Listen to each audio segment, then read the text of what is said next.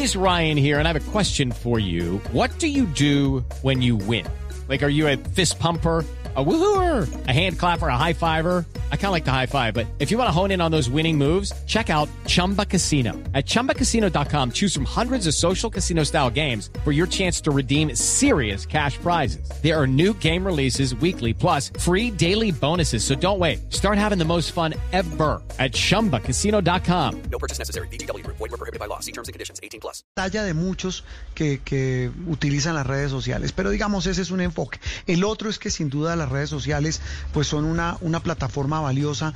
Yo también personalmente reviso Twitter. ¿Sabe cuál no reviso yo? Facebook, que creo que es la más consultada y es la más utilizada.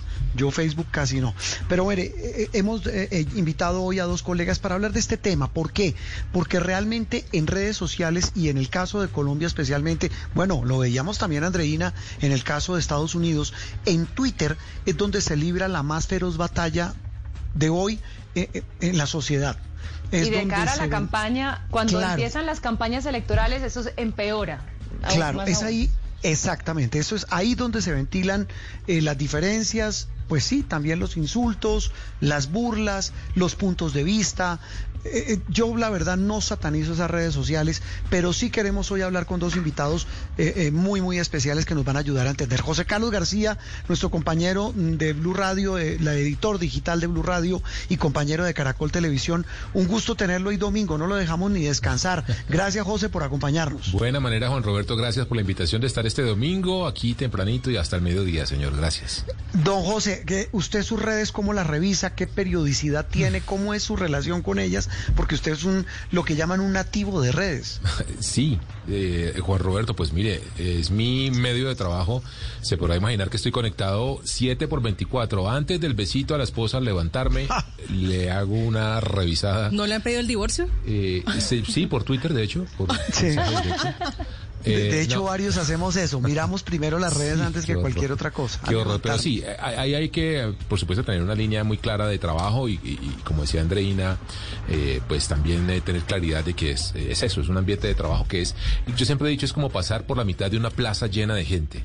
Uno escucha a gente diciendo cosas, cosas bonitas, cosas feas, groserías, eh, piropos, de todo. Escucha uno ahí, es, es como ir en ese tono, Juanro, de, de, escuchar, mm. simplemente escuchar, que sea un yo, yo sabe, sabe también con quién lo paro con una tribuna de un estadio. Eso. Tal cual. sí, usted se parquea al lado de una tribuna, pues dicen de todo. Mire, eh, ah, pongámosle números a eso antes de saludar a nuestro siguiente invitado.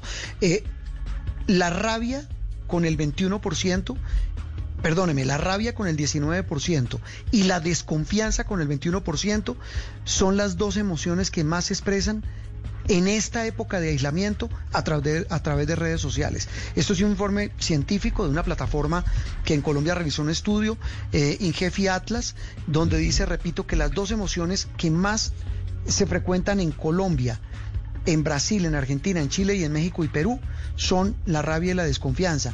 Pero en Colombia sigue después la compasión con el 10%, la ansiedad con 7 y la sorpresa, uy, esta sí no me gusta, y el odio con un 5%. El del total de los encuestados, 57% opinaban eran hombres y 43 restante mujeres. Además, el 98% dice apoyar el aislamiento para hacer frente al virus del COVID-19. Eh, eh, José, eh, si usted resume, usted todas las mañanas lo escuchamos en Mañanas Blue, hablando con Néstor Morales, de lo que pasa en las redes, de, de, lo que se conversa en las redes, de lo que llaman las, las palabras, el calor de las palabras. ¿Cómo define usted hoy lo que está pasando en redes sociales? Un reflejo, Juan Roberto, directo de lo que están sintiendo los colombianos en ese término que usted comentaba de sus sensaciones, de sus frustraciones, de su salud mental. Estamos viendo eso y, por eso me parece muy consecuente con lo que yo veo de, de, esas emociones, digamos, en altibajos, altisonantes, de gente que, o como decimos, eh, eh, cuando cogen un ladrón, cójanlo, cójanlo, cójanlo, y cuando lo cogen, suéltenlo, suéltenlo, suéltenlo. Entonces uno ve gente que es eh, beligerante y vigorosa contra un tema, pero pero cuando el tema pasa a otro tono, entonces no, ya no, eh, se conduelen de las situaciones y demás. es un reflejo, Juan Roberto, hay un reflejo directo de lo que está pasando en las casas con las frustraciones, las preocupaciones, las dudas, los miedos y las angustias eh, producto de esta pandemia. Sí, y se vuelve también una compañía. Pues a propósito de eso hemos invitado también, José, a otro, a otro colega suyo, a una persona que, que sabe y que maneja este tema, Maximiliano Sebastián Cantís, es especialista en ciberseguridad, es psicólogo de la Universidad de Buenos Aires. Eh, Maximiliano, un gusto que nos acompañes en Sala de Prensa Blue. Hola, ¿qué tal Juan Roberto? Gracias por la invitación. Un saludo para Andreina, María Camila y por supuesto para, para José. Gracias. Bueno, don Maximiliano, ¿cada cuánto revisa usted las redes sociales? ¿Qué tanto es usuario y consumidor del contenido de redes? Y no, no me cronometré todavía porque tengo miedo del resultado, pero, pero sí las reviso muchísimo por mi trabajo. Eh, y bueno, y, hay algunas que son más personales y otras más laborales. Entonces, dependiendo si estoy en horario laboral, voy a una. LinkedIn es una que miro mucho. Este, pero sí, hay una, hay una recompensa ¿no? en todo esto. Siempre cuando uno recibe una notificación, un like, este, tenga uno el nivel de análisis que tenga el tema, siempre hay como una, una cuestión de que, que, bueno, que alguien pensó en mí, alguien me reconoció, alguien le gustó algo mío y eso este, hace que uno vaya a cada rato a ver si hay más cosas. sí. ¿Se puede decir que la gente se transforma frente a un teclado, como por ejemplo le pasa a muchos frente al volante? Cuando manejan, sí, eso iba a decir yo. Bueno, acá todo lo que fueron diciendo al principio me parece muy interesante y estoy este, de acuerdo. Eh, y, y todos eso, este, estos porcentajes que mencionabas, Juan Roberto, el 19% del tema de la rabia y el 5% del odio, hay que agregarle una cuestión que potencia esta cuestión y es el anonimato. Y, yo diría el falso anonimato en las redes sociales, porque obviamente todo lo que uno hace en redes sociales queda marcado y ya la privacidad es un lujo que, que poco a poco vamos perdiendo, pero sí existe esta fantasía de que lo que escribimos nadie lo ve, o por lo menos no saben quién soy y nadie le va a importar, y eso da cierto nivel de impunidad, eh, y que para responder lo que me preguntabas recién, podemos pensar, y hay, hay psicólogos y sociólogos que están hablando de esto, de que hay dos mundos paralelos y que uno tiene eh, su vida personal que no necesariamente responde a cómo nos comportamos en la vida digital y que deja muchas veces mucho que desear y ahí es donde aparecen este, estas agresiones eh, a, no sé a gente famosa o no o entre entre los mismos usuarios este, empiezan niveles de violencia que no, que no se puede creer y que por ahí en, en la vida, entre comillas, real no sucede tan así. Mm, sí, mire, estaba viendo aquí también eh, Maximiliano, José y demás y compañeros y oyentes eh, eh, las cifras. Facebook en Colombia es uno de los países con mayor, más cantidad de usuarios en la región de redes. Estoy viendo aquí, José, que Facebook ocupa el lugar 14. Tenemos más de 15 millones de usuarios de Facebook y aproximadamente 6 millones largos de colombianos en Twitter.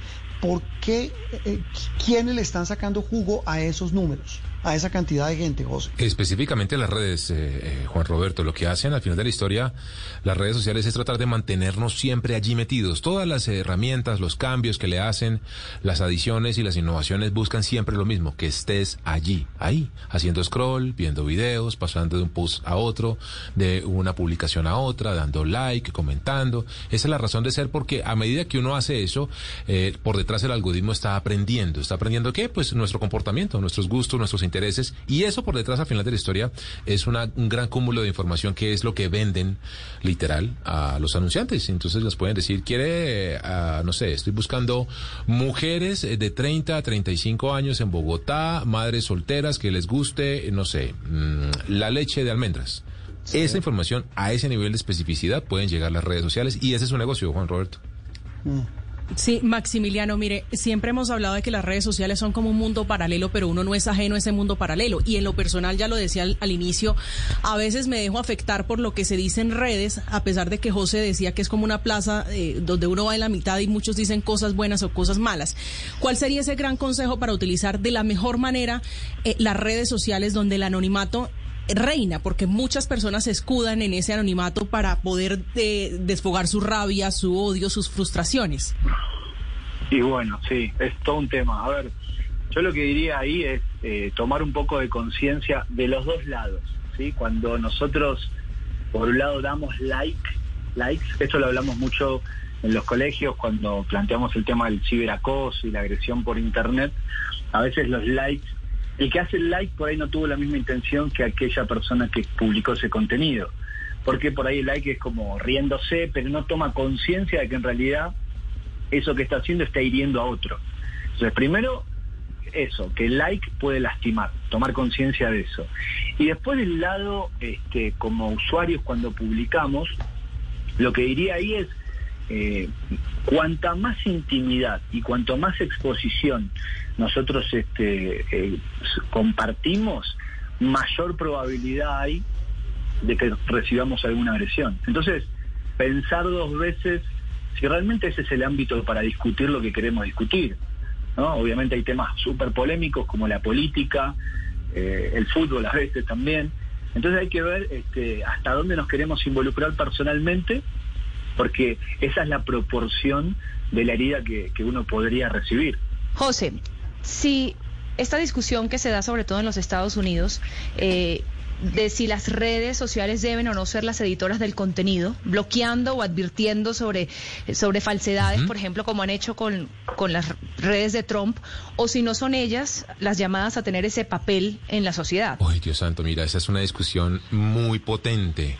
Porque es muy difícil, y, lo digo de manera personal, yo, José Carlos García, estar de acuerdo con Donald Trump en muchas cosas.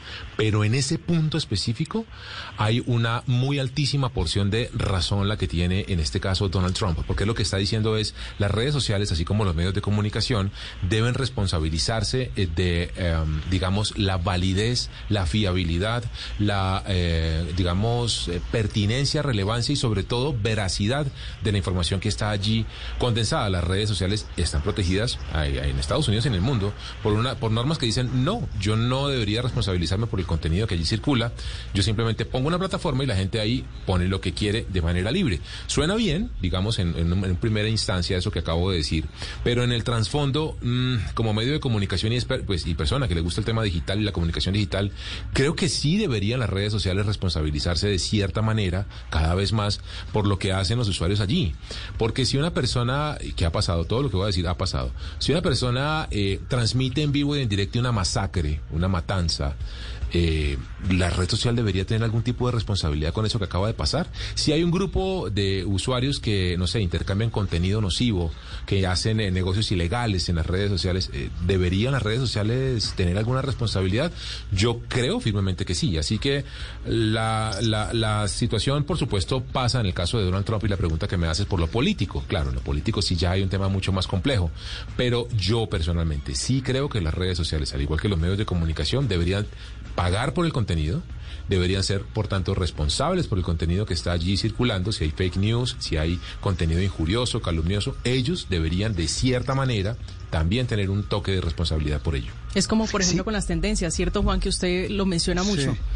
Claro, pero, manipulan.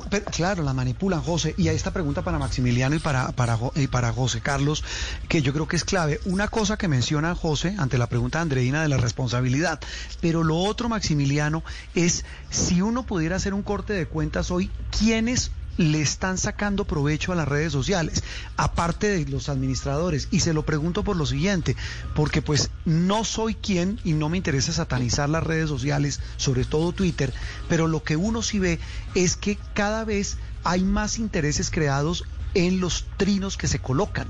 Repito, no, no hablemos de las bodegas, pero sí de quienes colocan de manera interesada juicios de valor para dirigir la opinión o incluso los sentimientos de la gente, Maximiliano?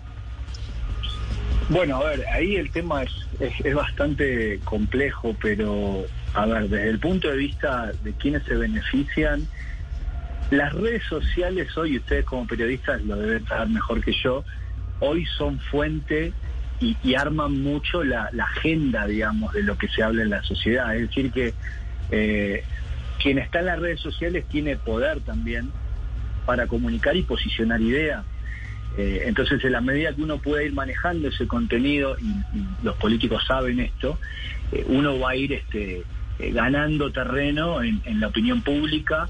de repente, no, volviendo al tema de, de, las agresiones, a veces no es casualidad que de repente ante una opinión política, obviamente hoy y bueno, viviendo acá en Colombia lo veo, hay una polarización muy fuerte. Entonces uno opina de algo y rápidamente alguien sale a contestar.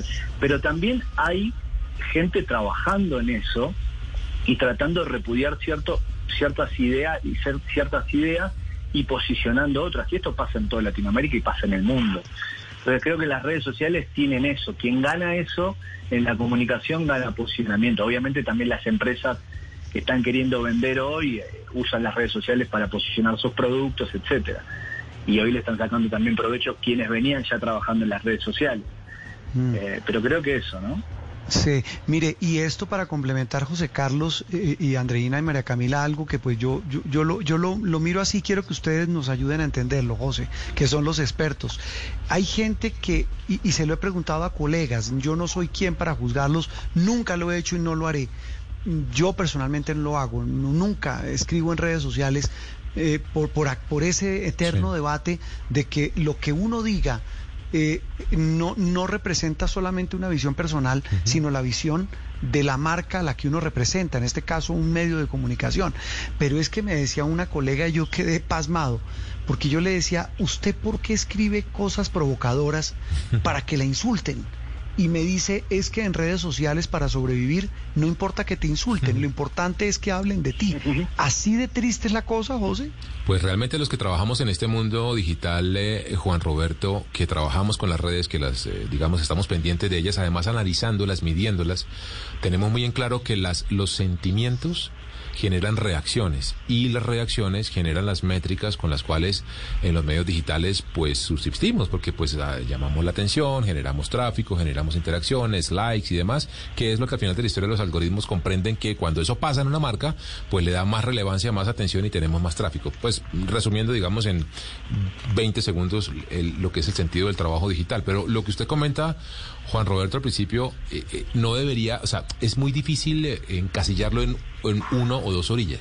Esto es un crisol lleno de muchas variantes. Entonces, ¿Quién se beneficia de las redes sociales y por qué lo hacen? Mucha gente. Usted comentaba, por ejemplo, lo de Cambridge Analytica es un caso puntual. Pusieron a un presidente a punta de miedo. pues crearon con las redes sociales, con la data que la gente pone ahí, se dieron cuenta de unos miedos y unos temores. Entonces la gente le tenía miedo a los inmigrantes. Entonces el discurso es, voy a poner un muro. la gente le tenía miedo a los chinos. Entonces hay un enemigo que es un celular que viene de la China. Entonces todo lo manejan así, como también hacia el otro lado puede ser muy banal, pero también es una manipulación. Entonces un gran cantante de reggaetón como Maluma eh, cierra su Instagram durante tres días y al parecer hay, claro, hay que una pelea con Neymar y una exnovia y después dice no voy a relanzar y pues esta esta situación me hizo generar un álbum y hoy está lanzando un álbum que cuya canción principal narra la pelea de su exnovia y Neymar a ver, mm, blanco es gallina lo pone. Es una estrategia de marketing digital. Es que es lo bueno, lo bonito, lo feo de las redes sociales. Claro, e, es eso. ¿Cómo, lo, lo, monetizan? Toda esa data al final de la historia lo que te permite es generar eso, cosas muy profundas y graves y complejas como el It's time for today's Lucky Land horoscope with Victoria Cash. Life's gotten mundane, so shake up the daily routine and be adventurous with a trip to Lucky Land. You know what they say. Your chance to win starts with a spin. So go to LuckyLandSlots.com to play over 100 social casino-style games for free for your chance to redeem some serious prizes. Get lucky today at LuckyLandSlots.com. Available to players in the U.S., excluding Washington and Michigan. No purchase necessary. VGW Group. Void or prohibited by law. 18 plus. Terms and conditions apply. Manipulación de la opinión pública, como también del entretenimiento y a inventarse historias ahí detrás de que Maluma está peleando con Neymar por un ex novio. Eso es falso, por Dios. Está montado para lanzar hoy el álbum mundial porque además cerró su Instagram uno de tres días, 52 millones de usuarios. ¿Quién cierra una cuenta de Instagram con 52 millones de usuarios? Hmm. Por Dios, eso es una máquina de plata impresionante. Sí, José. ¿puedo, agregar algo? claro, Maximiliano. Eh, en relación a lo que dice José Carlos, porque también lo que veo es que acá en el medio de todo esto eh, está la gente, ¿no? Y, y hay una frase que a mí me gusta mucho, que es que nadie nadie es tan inteligente como en Twitter ni tan lindo como en Instagram. Y, copiando, y, y copiando todo esto que hacen los famosos y viendo que eso da resultado, la gente entra en ese juego y en una relación de tipo show eh, muestra algo que realmente no es. Y el intercambio se da y, aparecen relaciones mediatizadas donde la gente reacciona y ve la perfección. De repente lo que genera Instagram eh, a nivel psicológico es completamente diferente. Acá aparece toda esta catarsis en redes sociales que obviamente estamos en estos momentos ni hablar, la gente está pasando por momentos complicados y aparece esa descarga irracional por ver un mundo perfecto que no es real, pero que a la vista engaña. Entonces, creo que hay una complejidad ahí donde la psicología humana entra este, y le es muy complicado salir. Sí, entre otras porque muchas personas son conscientes de que lo que hay en Twitter o, en Instagram no corresponde a la realidad, pero aún así se deja afectar. José Carlos, en Colombia se dio una discusión reciente eh, por cuenta de los de los eh, comentarios que son ofensivos, que son humillantes, y la Corte Constitucional entró como a regular eh, el, el, insulto, si había derecho al insulto. Usted que es un hombre de redes sociales, hay derecho al insulto en las redes sociales, uno tiene que aguantar sin tener cuero duro y soportar todos los, los comentarios que le hagan. Es muy complejo porque técnicamente sí, el, comentario aleve, el comentario fuerte, la crítica dura, eh, pues está enmarcada también dentro de la libertad de expresión.